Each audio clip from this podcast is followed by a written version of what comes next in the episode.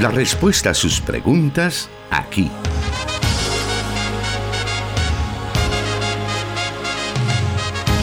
En Solución Bíblica. Comenzamos.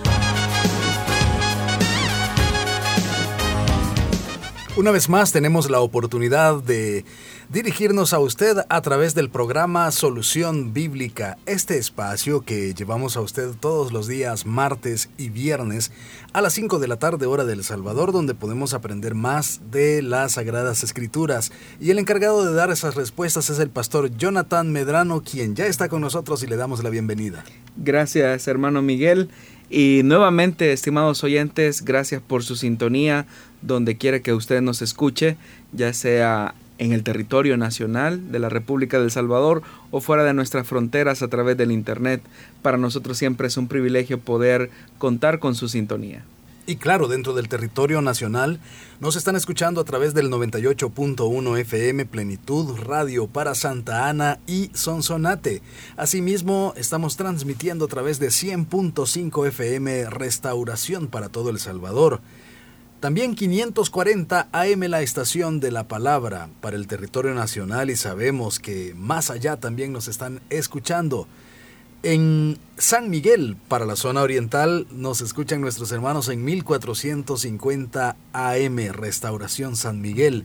Y en el occidente de Guatemala estamos conectados a través del 89.1 FM, la emisora Cielo. Un saludo muy especial para cada uno de los oyentes que están listos para poder aprender de la palabra de Dios. Estas respuestas que obtenemos a través de las preguntas que usted nos envía semana a semana por diferentes medios, a través de WhatsApp, a través de Facebook, Todas las semanas estamos recibiendo diversas preguntas, las cuales se les está dando eh, lectura y respuesta por orden de llegada. Ese es el caso de las preguntas que escucharemos en estos momentos, por lo tanto, le invitamos a ponerse cómodo ahí donde usted se encuentra, si es que lo puede hacer, si está en medio del tránsito, si está en su trabajo aún, pues a escuchar para que podamos aprender juntos de la palabra de Dios.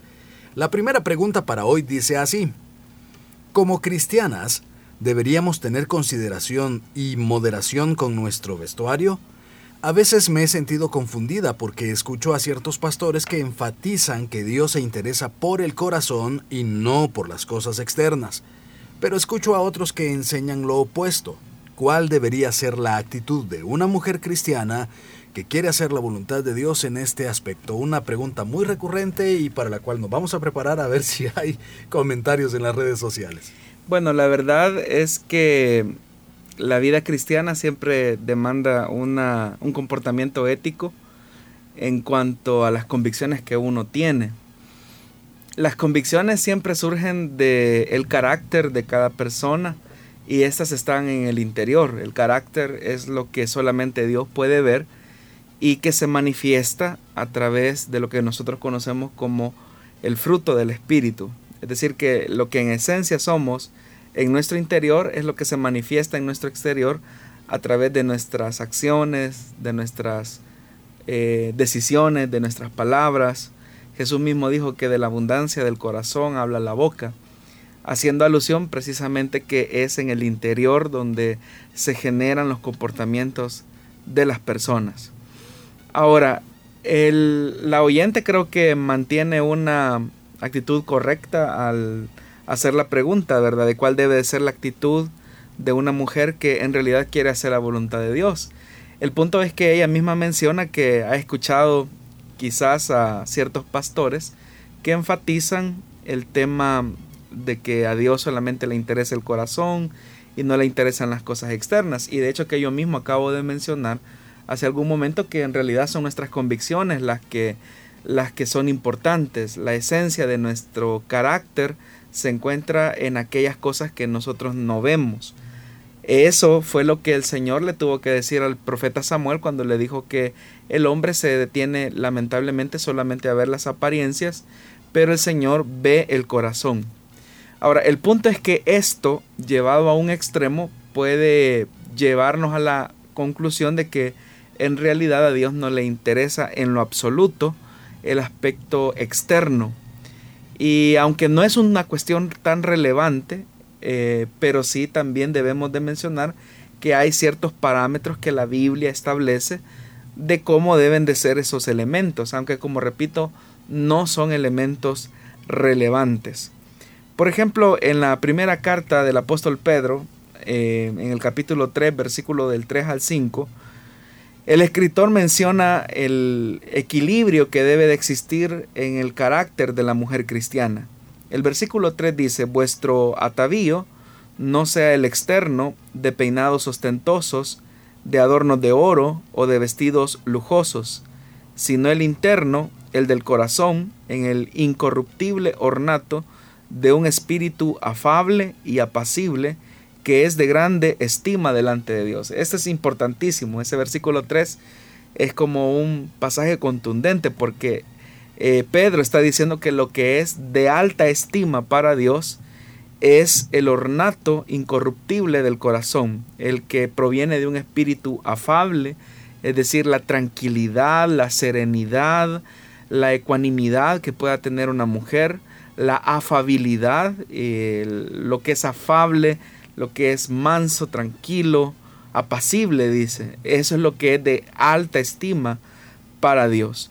Y dice que el énfasis no debe de estar tanto en el tema de los peinados ostentosos, que hay que aclarar que en, el contexto del siglo I un peinado ostentoso era aquella mujer que utilizaba eh, algún tipo de peinados donde llevaba eh, adornos de oro. Aquí mismo el versículo 3 lo especifica, dice que esos peinados ostentosos son aquellos que llevan eh, piezas de oro o vestidos que son lujosos, ¿verdad? Que tenían, que eran básicamente el, uso de la púrpura o aquellos que tenían algún tipo de, de lujo en su, en su vestido.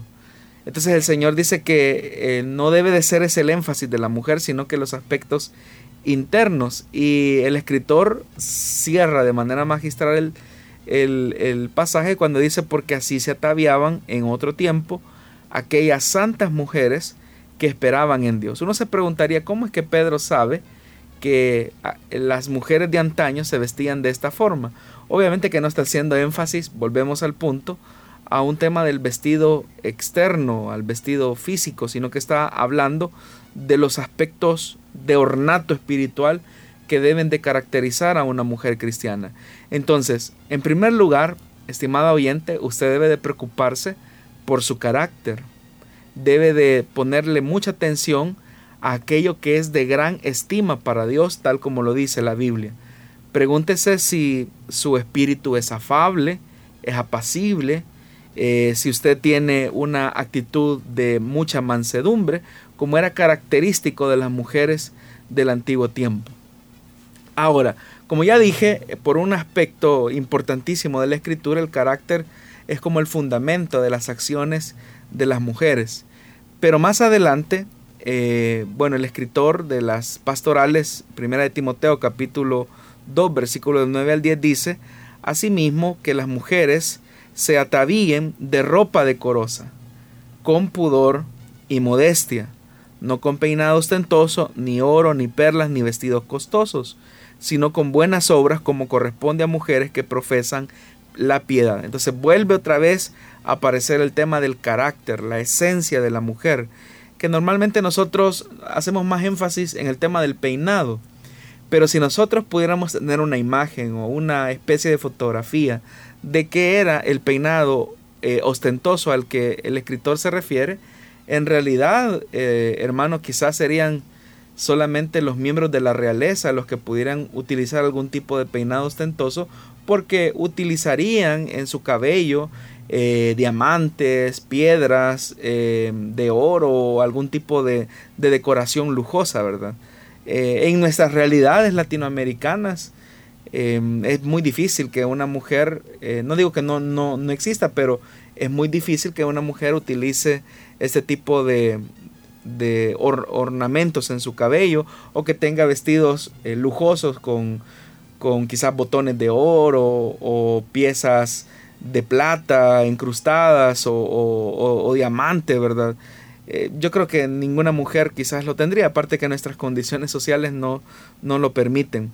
Pero lo que es bastante interesante del pasaje es que coloca el elemento Por un lado, de que la mujer debe, por una cuestión de estima, por una cuestión de naturaleza, arreglarse con modestia y con pudor.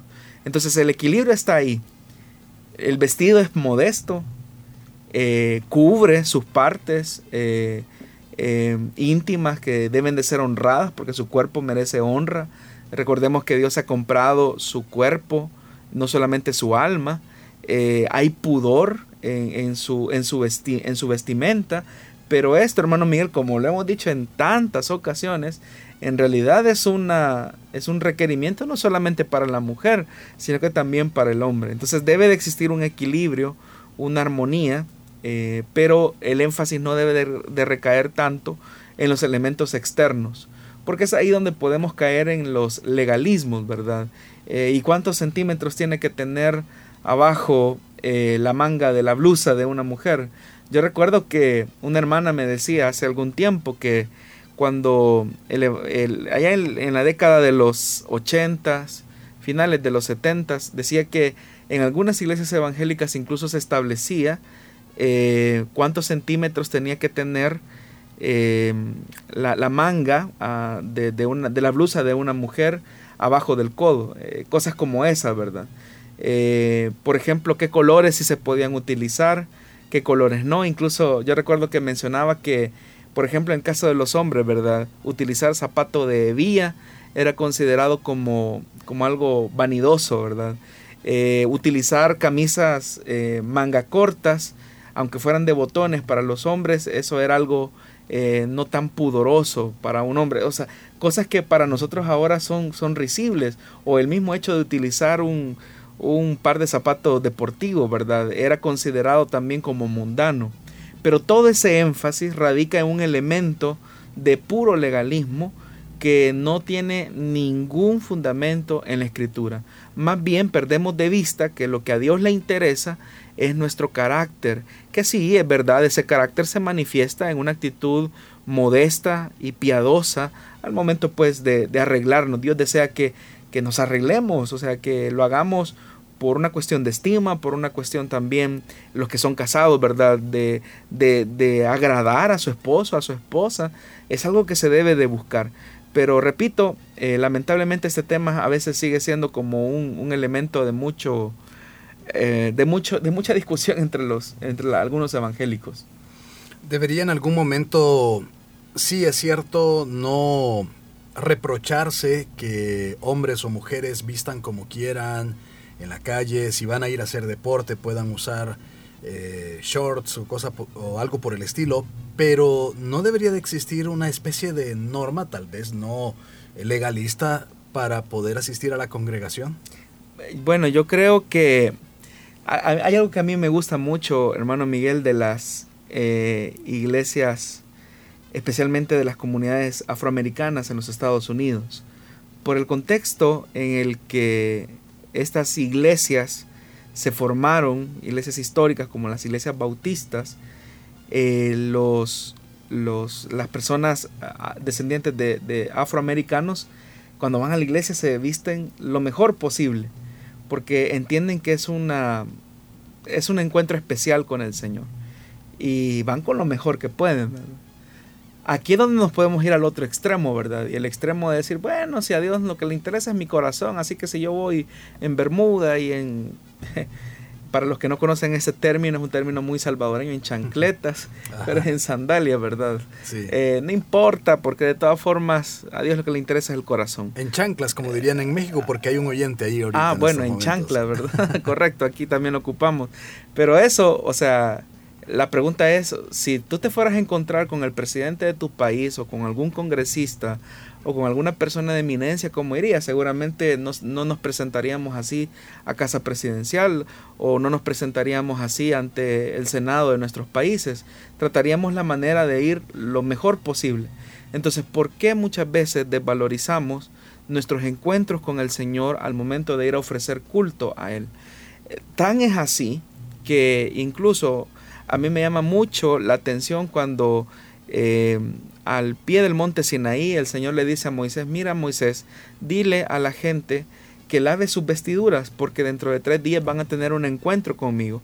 Obviamente que ahí el, sentido del pasaje está especificando la separación de lo puro y lo impuro, de lo sucio con lo limpio. Eso es verdad. Pero también eh, cómo a Dios le interesa eh, la honra que se le pueda dar a su presencia. Cuando nuestra actitud eh, al momento de acercarnos a la iglesia no va acorde con el Dios al que decimos adorar, muchas veces dejamos mucho que desear. Hay personas que lamentablemente pierden su tiempo eh, y en aspectos como, como este, ¿verdad? Esto puede ser traducido en diferentes cosas, hermano Miguel. Por ejemplo, ¿cuál es la calidad de, de alabanza que le ofrecemos al Señor? Eh, cuál es la calidad del ejercicio de administración que, que, podemos hacer hacia los hermanos, el servicio que ofrecemos. Todo eso lo hacemos para el Señor. El cristiano tiene una norma y es que todo lo que hace lo hace para la gloria de Dios, porque eso es parte de su esencia y de su carácter. Entonces yo creo que no debemos de descuidar también esos elementos como de entender que me voy a ir a encontrar con el Dios del universo, él está en todo lugar, obviamente, pero hay un, lugar y un espacio, un tiempo y un espacio que está consagrado para Él. Entonces, ¿cómo me voy a acercar? ¿Me voy a acercar con desplicencia, con una actitud irreverente? ¿O lo voy a hacer con una actitud de, humildad, pero también de alegría? Y como me voy a ir a encontrar con el Señor, eh, lo mejor que yo pueda ponerme es para el Señor. Ahora, hablando con el, en, el, en el caso de quienes sirven en una eh, congregación. Si bien es cierto, hay eh, libertad, por así decirlo, para que cada cristiano pueda vestirse de acuerdo a lo que el Espíritu Santo obra en su corazón, obra en su vida, pero la iglesia sí puede decir, eh, en el caso de diáconos, diaconisas, músicos, este es el tipo de ropa que vamos a utilizar y en el caso pues también de, de lo que nosotros conocemos como el velo o el manto, se puede decir, queda establecido que sí se va a usar. Bueno, ahí estamos eh, frente a otra realidad y es la determinación del uniforme que se utiliza para el servicio. Obviamente que cuando hablamos, por ejemplo, del velo, que es parte de los, digámoslo así, de los de las prendas que una diaconisa eh, utiliza a su servicio al Señor, pues se, sobreentiende que es parte eh, de su uniforme, ¿verdad? Entonces, dependiendo de la naturaleza, y la dinámica al interior de la congregación, pues uno debe de acatar eh, esas indicaciones porque ahí estamos eh, formando parte de un grupo de servidores y obviamente que eh, hay un uniforme de servicio. Así como en algunas empresas se establece un uniforme de trabajo y se debe de asistir con ese uniforme de trabajo, de la misma manera también el que es servidor de una congregación eh, se identifica con la visión de esa iglesia y aparte de identificarse, eh, admite y reconoce las normativas eh, eclesiales ¿verdad? que se establecen para el buen funcionamiento del servicio de la obra de Dios. Bueno, entonces a partir de eso, acá tanto a nuestra compañera Jacqueline como a Daisy que está en San Salvador, le vamos a pedir que vengan en manto también acá a la radio para parte del uniforme. Bueno, pero aquí el caso es ah. distinto, ¿verdad? Claro.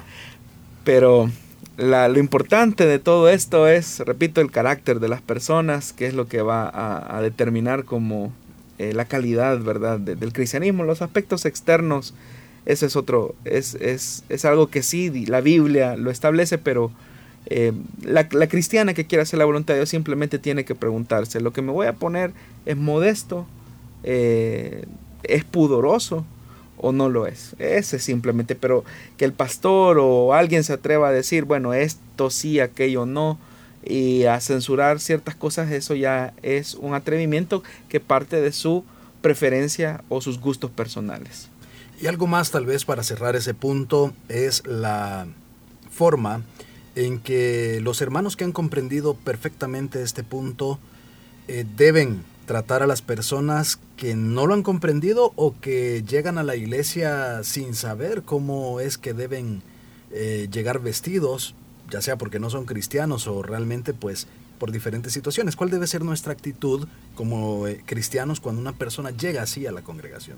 El apóstol Pablo, eh, hablando acerca de, de los débiles de conciencia, él hablaba que los fuertes deben de aprender a cargar con las los pensamientos de los débiles o las actitudes de los débiles. Eh, nuestra actitud debe de ser de mucha comprensión. Por ejemplo, si llega una persona a la congregación, eh, no es un creyente, ¿verdad? Sino que es una persona que, vamos a irnos al caso más extremo, eh, llega un homosexual vestido con su ropa de, de, mujer, ¿verdad? ¿Cuál va a ser nuestra actitud frente a una persona que necesita de Dios? Llega en esas condiciones a la iglesia. Obviamente que debe de ser la de un recibimiento como la, como la que se le da a cualquier persona que llega a la iglesia sin una discriminación, porque estamos partiendo de un hecho, de un entendido que es una persona que no conoce del Señor, que tiene una necesidad de Dios y que por lo tanto eh, está buscando esa respuesta ahí. Pero imagínense que si nuestra actitud o la actitud del servidor que se pone en la entrada dijera, bueno, usted no puede entrar hacia la iglesia porque usted no es mujer, usted es hombre lo que va a provocar es que esa persona ya nunca más va a regresar porque él ni siquiera ha nacido de nuevo para comprender quizás los elementos más básicos que, que podrían ser el ABC de un cristiano. Y nosotros cargaríamos con la sangre de esa persona. Hace algunos años yo recuerdo a una persona que me mencionaba que tenía una gran necesidad de Dios y se había dado cuenta que en una iglesia cerca de su localidad sabía que los viernes en la noche eh, se hacían vigilias. A lo lejos ella escuchaba eh, los cantos de los creyentes y dijo, mi necesidad de Dios es muy grande. Yo no sé nada de, Dios o de, las cosas del Evangelio. Eh, los, no creyentes dicen las cosas de Dios. y ella me decía, contándome su testimonio mucho tiempo después, dice que ella solicitó un taxi. Era una época donde no habían, no habían celulares. Había que contactar los, los, los taxis de una línea fija y era noche. Ella tenía un niño como de tres años, tenía problemas en su matrimonio, llegó a esa iglesia, pero la hermana que estaba en la entrada de la iglesia, al verla que venía con aretes, pintada, en pantalones, le dijo que no podía entrar así a la casa del Señor, que ese no, no era un atuendo apropiado para presentarse delante de Dios. Y se lo estaba diciendo a una amiga que en ese momento tenía una gran necesidad de Dios triste, la hermana con su niño eh, tuvo que regresarse hacia su casa y fue más la tristeza del rechazo de esta mujer que se puso en la entrada que del problema que estaba teniendo con su esposo. Entonces, años después, ella llegó a los pies de Cristo, obviamente no fue a parar a, a esta iglesia, sino que se congrega hoy en otra, en otra iglesia y cuando me lo contó a mí, a mí me llenó de mucha tristeza eh, saber que ese tipo de actitudes también pueden alejar a las personas. Entonces no pretendamos nosotros hacer la obra que solamente el Espíritu Santo puede hacer en la vida de una persona. No es a nosotros a quien nos compete eh, determinar quién entra y quién no entra a la congregación. Lamentablemente, repito, hay personas que tienden a juzgar por la apariencia física y hagámonos la pregunta, estimados hermanos, independientemente a qué congregación asistamos, ¿qué si entraría un transvesti? ¿Qué si entraría un, pandillero? ¿Qué si entraría un muchacho de la calle? ¿Qué si entra un borracho a la congregación? ¿Cuál va a ser nuestro trato hacia esa persona? ¿Será que nuestra mirada será una mirada acusadora, religiosa, o será más bien la mirada compasiva de Jesús que al ver al pecador que se acerca a Él, le extiende sus brazos para socorrerlo, perdonar sus pecados y darle vida nueva, así como el Señor nos otorgó vida nueva a nosotros, no siendo los más dignos de su gracia. Muy bien, qué bueno que hemos podido reflexionar respecto a este tema que si bien es cierto es recurrente, pero eh, bueno, tanto lo hemos tocado en este programa y ha estado al aire por varios programas, pero eh, siempre estamos recibiendo preguntas como esta y por esa razón eh, es que las hemos eh, traído, la hemos trasladado este día para poder reflexionar nuevamente en este punto y seguir aprendiendo de lo que verdaderamente la Biblia dice respecto a este tema. Vamos a hacer una muy breve pausa en estos momentos y volvemos con más del programa Solución Bíblica.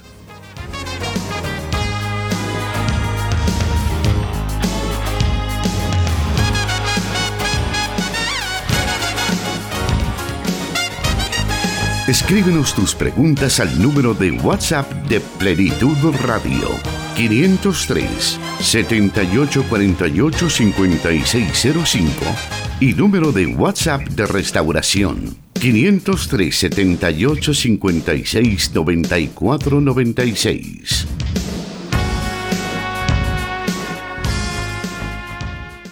Vamos ahora a la siguiente pregunta para esta tarde. Y esta dice así. Se sabe que Dios hizo su creación en seis días. A partir de la creación de Adán y Eva hasta la fecha han transcurrido aproximadamente seis mil años. Según la ciencia, la Tierra tiene millones de años de antigüedad. ¿Realmente eran días a los que se refiere el relato o más bien eran eras?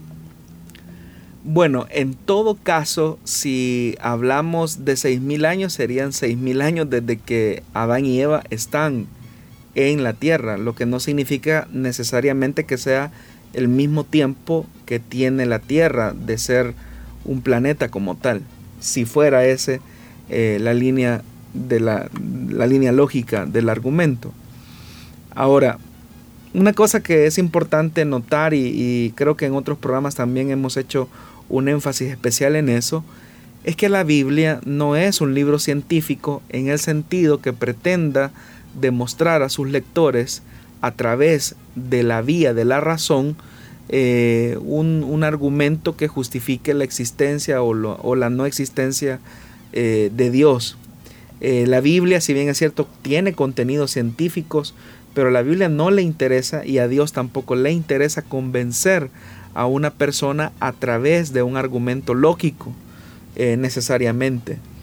La Biblia es un libro de fe, entonces la única forma en que podemos acercarnos también al texto sagrado es a través de la fe, como también nos podemos acercar a Dios de esa manera. Ahora, eh, la verdad es que hay muchos, hay mucha tela que cortar con respecto a este tema, porque cuando leemos los relatos de Génesis, si usted ha leído Génesis capítulo 1 y Génesis capítulo 2, usted va a notar que hay dos relatos de la creación. Eh, solamente bastaría con que usted leyera cuidadosamente el libro de Génesis y usted va a notar que hay muchas variaciones en un capítulo y el otro. Esas variaciones en realidad se deben a la razón de la realidad que que el pueblo de Israel específicamente estaba viviendo en un momento específico de su historia. Eh, hay dos relatos ahí que pertenecen a lo que se conoce como las tradiciones orales del Pentateuco que posteriormente eh, se colocaron por escrito en lo que ahora nosotros conocemos como el libro de Génesis. Está el relato que se conoce como el relato sacerdotal y el relato eh, yavista como tal. Ambos relatos eh, tienen como finalidad certificar la supremacía de Yahvé como Dios de la historia, como Dios creador, sobre el caos que en algún momento existió en el planeta. Por ejemplo, en el capítulo número uno del libro de Génesis, usted va a notar que hay una referencia específica a los seis días de la creación. Y el séptimo día, como dice la escritura, el Señor lo santificó para descansar. Pero ese, ese, ese vocabulario de santificar el séptimo día, de hacer un énfasis al día del descanso, es un relato sacerdotal. Y fue un relato que cobró significado en un momento histórico en el que Israel se encontraba, específicamente el territorio de Judá, o los judíos se encontraban exiliados en Babilonia. Ellos habían perdido el templo, que era símbolo de la presencia de Dios, habían perdido eh, la monarquía, que era símbolo del poder político, habían perdido la tierra, que era símbolo de la promesa abrahámica, y al estar en otra tierra, en Babilonia, el concepto que se tenía en esta época era que si un dios, que si una divinidad eh, de un pueblo específico derrotaba a otro pueblo, eso era sinónimo de que el dios de ese pueblo era más poderoso que el Dios al que al pueblo derrotado. Entonces, siendo que Israel ha ido a parar a Babilonia, han perdido la tierra, han perdido el rey, su templo está destruido, en la conciencia del pueblo judío eh, existía la enorme tentación y el enorme peligro de creer que Yahvé era inferior al dios de los babilonios. Y ese dios de los babilonios es, eh, era Marduk, que era el dios del caos, era el dios del desorden. Entonces, ante ese peligro, ante esa crisis que se estaba viviendo en ese periodo, es que los sacerdotes se dan a la tarea de hacer una compilación de las tradiciones orales que ya venían eh, recorriendo de generación en generación entre el pueblo para evidenciar nuevamente la supremacía de Yahvé sobre cualquier divinidad. Y por eso es que Génesis capítulo 1, versículo 1 comienza diciendo, en el principio creó Dios los cielos y la tierra. Punto. Es decir, no hay discusión, solamente el Señor es el creador del cielo y de la tierra. Y dice más adelante que la tierra estaba desordenada y vacía esa descripción de la tierra estaba desordenada y vacía, en realidad corresponde a una descripción específica del territorio de Israel, porque así había quedado Israel después de que los babilonios habían llegado a arrasar el territorio. Pero a pesar de ese caos, a pesar de ese desorden que la escritura dice que la tierra estaba desordenada y vacía, dice que el ruach o el espíritu del Señor aleteaba o volaba sobre la faz de las aguas. En la Biblia las aguas son un símbolo de caos, son un símbolo de desorden. De hecho que en el libro de Apocalipsis es de, las aguas del mar que eh, asciende una de las bestias.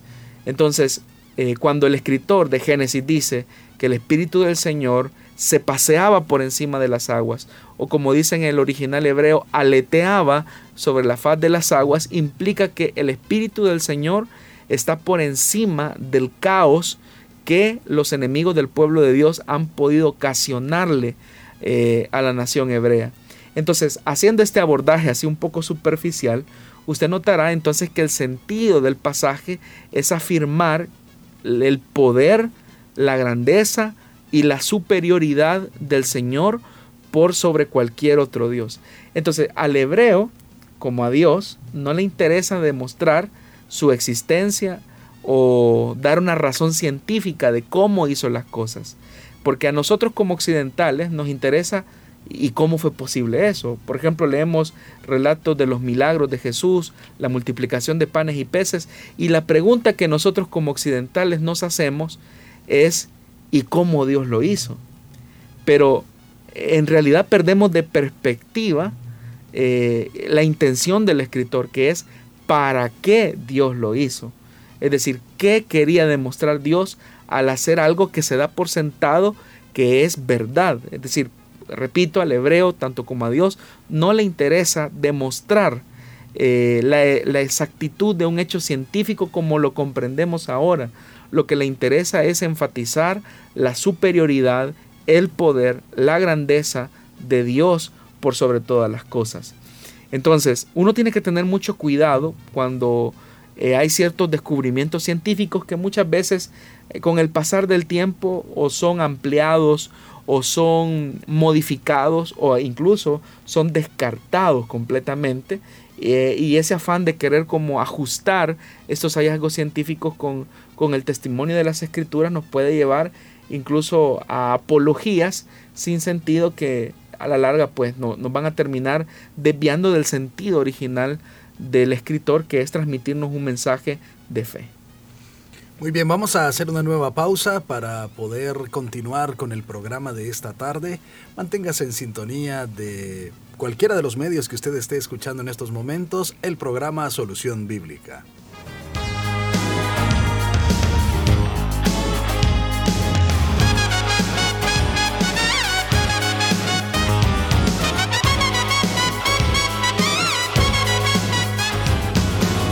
100.5 FM Restauración, transmitiendo en vivo Solución Bíblica.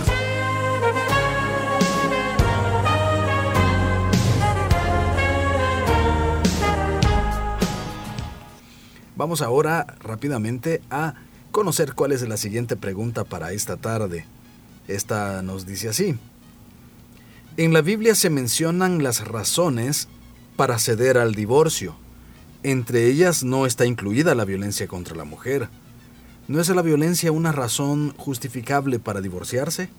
Pregunto porque conozco casos donde la mujer ha sido agredida por su esposo, pero no se quiere divorciar ya que bíblicamente no es mencionado como una razón para el divorcio. Bueno, sobre la base de ese razonamiento, nosotros entonces tendríamos que partir que no es pecado fumar, o porque la Biblia no dice que no hay que fumar, ¿verdad? Hacer ese tipo de lecturas nos lleva a un, a un reduccionismo del sentido del espíritu de la revelación de la palabra de Dios. Eh, menciona ese ejemplo, ¿verdad? De, fumar porque se sobreentiende, ¿verdad? Que a, partir de hacer un análisis eh, bíblico, teológico de la salvación que Dios nos da, sabemos que a Dios le interesa no, no solo nuestra alma, sino que nuestro cuerpo, nuestro espíritu. Él nos compró completamente.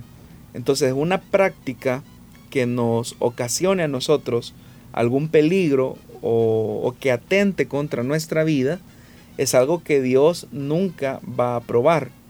Al hablar acerca del tema de la violencia eh, que se puede vivir al interior de un matrimonio, violencia eh, física, violencia sexual, eh, puede incluso terminar, en el caso de la mujer, incluso algún tipo de violencia en un feminicidio.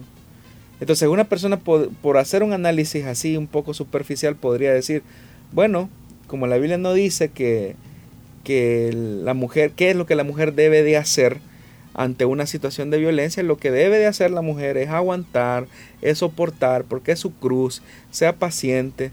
Y ese tipo de abordaje lo que ha llevado a muchas mujeres es a seguir soportando conductas agresivas de sus esposos conductas chantajistas. Entonces uno tiene que ir al sentido de la palabra, al espíritu de la revelación. En primer lugar, partamos de un hecho fundamental.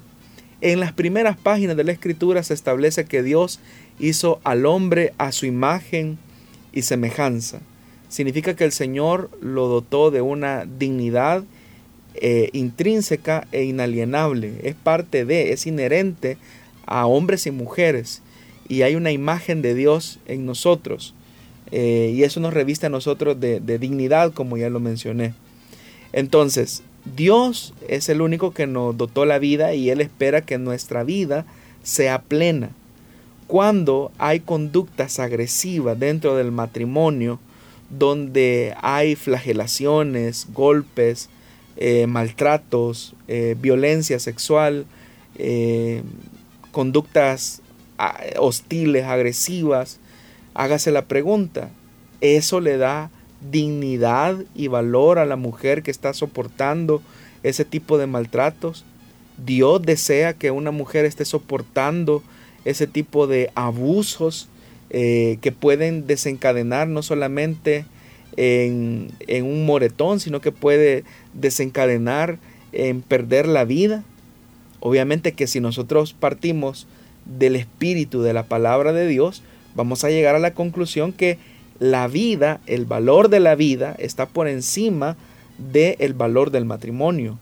Cuando la vida está en juego, ese valor se antepone por el valor de, una, de un matrimonio que ha perdido ya su sentido, su significado. El, valor, el espíritu del matrimonio es el de la complementariedad, es el del apoyo mutuo, eh, la protección que puede existir, el amor que debe de existir en la pareja. Pero cuando eso ya se perdió a causa de actos de violencia eh, física, violencia sexual, eh, es ahí donde el matrimonio ya no tiene ningún sentido ni ninguna razón de, continuar. No solamente porque se está dañando la autoestima de la mujer, sino que también la vida de esa mujer corre peligro. Entonces, no es la voluntad de Dios que una mujer tenga que soportar un maltrato tan solo porque nuestra interpretación superficial de la escritura no dice que eh, la, la violencia física no sea una causal de divorcio. Es verdad, probablemente quizás una mujer diga, bueno, yo no me quiero divorciar de mi esposo, pero sé que mi vida corre peligro si continúa en esta relación eh, tóxica con él. Entonces, una separación al menos es eh, un paso por lo menos necesario que se debe de dar ante tal circunstancia. Porque, repito, no es la voluntad de Dios que una mujer tenga que sufrir maltrato. Hay personas, y específicamente mujeres, que han llegado a normalizar cualquier conducta violenta de sus esposos, incluso hasta consejos que pueden dar eh, personas de, avanzada edad como, mira hija, si supieras todo lo que yo tuve que aguantarle a tu papá tan solo para preservar el matrimonio y que estuviéramos juntas, tú tenés que aprender a perdonar, a llevar la cruz. Entonces ese tipo de consejos que son superficiales, eh, alejados del espíritu de la escritura, lo que siguen es perpetuando el ciclo de violencia hacia la mujer. Entonces, repito, hay que ir al sentido de la palabra.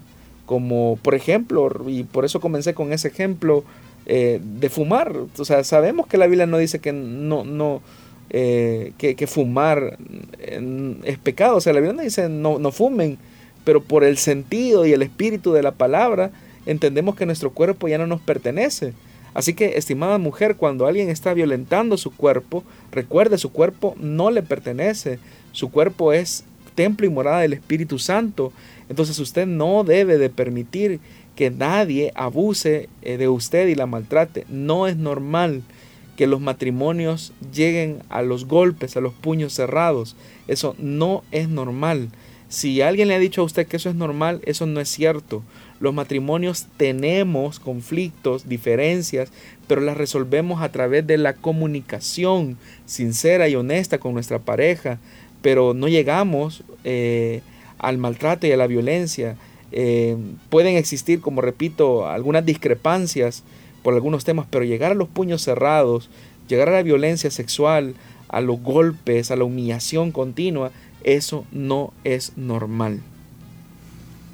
¿Qué pueden hacer las mujeres eh, para, de alguna manera, empoderarse y tomar cartas en el asunto para desligarse de una persona, de un hombre maltratador? Normalmente los hombres que son violentos, como lo decíamos la semana pasada con nuestras hermanas de restauración, eh, el hombre que es violento se alimenta del miedo de su víctima. Y a mayor miedo y ocultamiento se haga de la víctima eh, frente a todas las personas que, le rodean, eh, el violento se hace más fuerte, pero cuando la víctima toma valor y habla con una persona, con eso está rompiendo ese ciclo de violencia. Eh, a veces las cosas están tan ocultas que uno no se da cuenta de esas realidades que tienen que sufrir muchas mujeres. Pero yo le animaría a, cualquier oyente que esté atravesando este tipo de situación que busque ayuda, que no permita que su agresor le aísle de su familia, de los hermanos que le pueden ayudar. Si usted permite ese aislamiento, la violencia irá incrementando. Usted puede pensar, no, es que yo no quiero que se den cuenta de mi situación.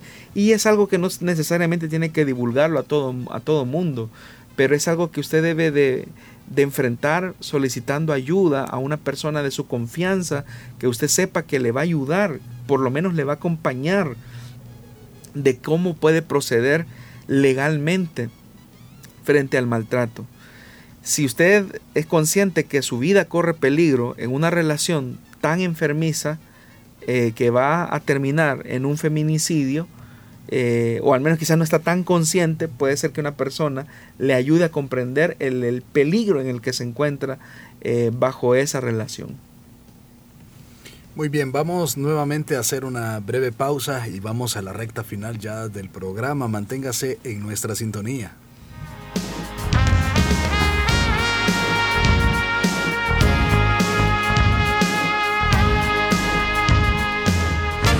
Solución Bíblica. Puedes escucharlo en Spotify.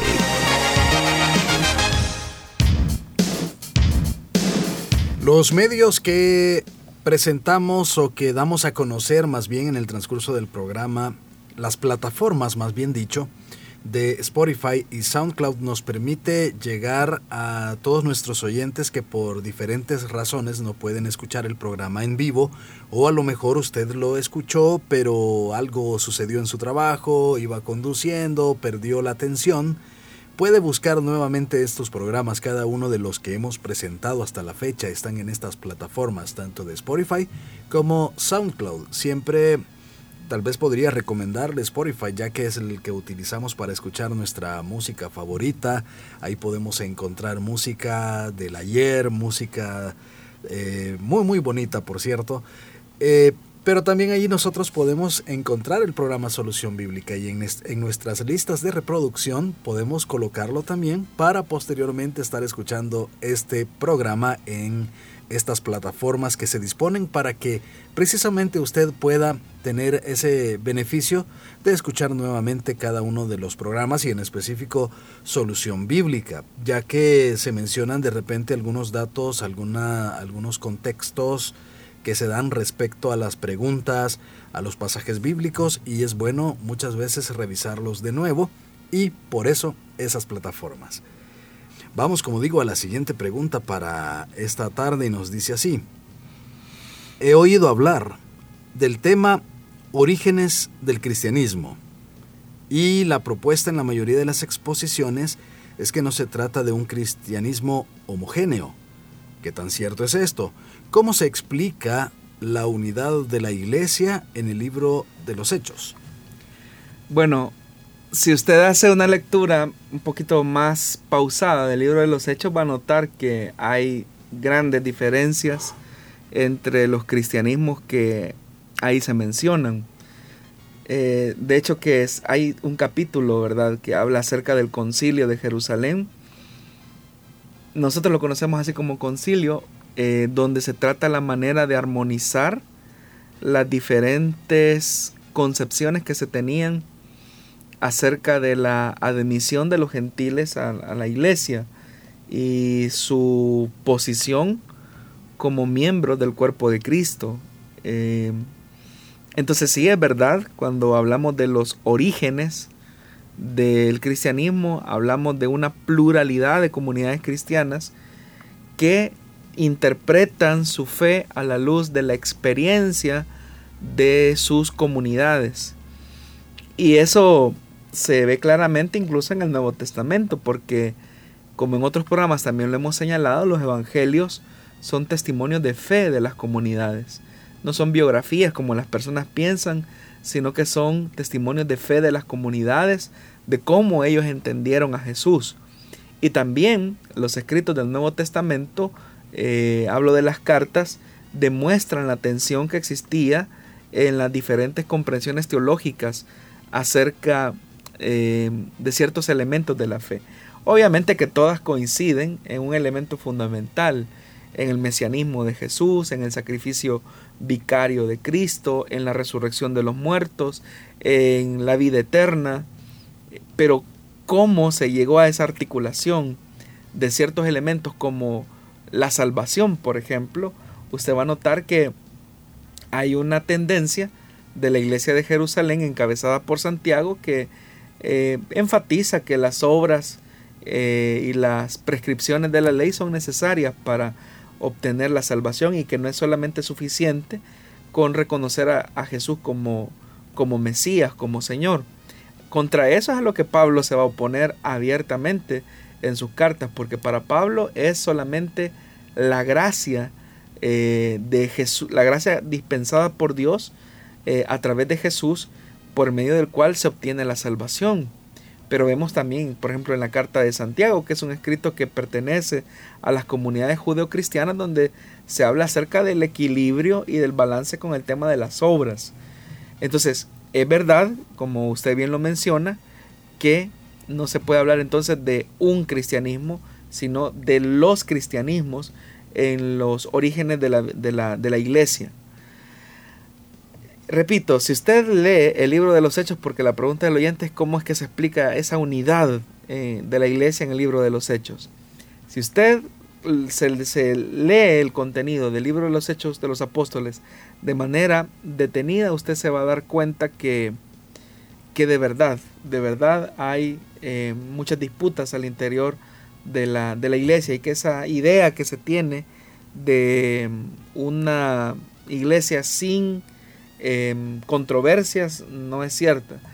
Lo interesante, y eso es lo que hay que destacar del elemento sobrenatural del Espíritu Santo, es que a pesar de esas diferencias, la unidad de la iglesia es posible en medio de esa diversidad de comprensión teológica que tenían las comunidades cristianas. Bueno, el tiempo se nos ha terminado para esta emisión de este día martes. Siempre es un enorme privilegio contar con la sintonía de cada uno de nuestros oyentes y bueno, también eh, pastor y amigos que nos escuchan, queremos anunciarles que el próximo viernes tendremos un programa especial de solución bíblica, así como la semana anterior tuvimos eh, la participación de nuestras hermanas de 100.5 el próximo viernes, si Dios así nos lo permite, estaremos realizando el programa desde la cabina de 100.5 FM. Tenemos por ahí una temática especial para este eh, programa. Le invitamos entonces, estimado oyente, para que usted pueda estar pendiente. Y agradecerle, pastor, por habernos acompañado esta tarde a responder las preguntas de los oyentes. Gracias, hermano Miguel, y gracias a todos ustedes que en diferentes partes de nuestro país están sintonizando las emisoras de CCR TV. Con la ayuda del Señor, como ya nuestro hermano Miguel lo mencionó, el día viernes estaremos eh, desde los estudios de Restauración 100.5 FM en la ciudad capital de San Salvador. Si Dios nos lo permite, entonces nos vemos en esa próxima ocasión. Manténgase siempre pendiente de las emisoras de Corporación Cristiana de Radio y Televisión. Que el Señor le bendiga.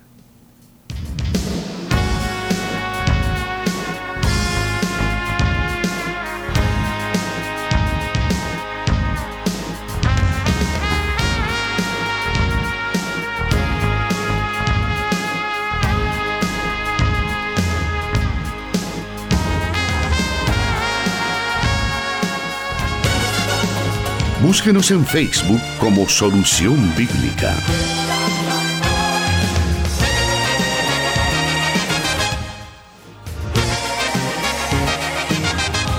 Dios da la sabiduría y el conocimiento. Solución Bíblica. Hasta el próximo programa.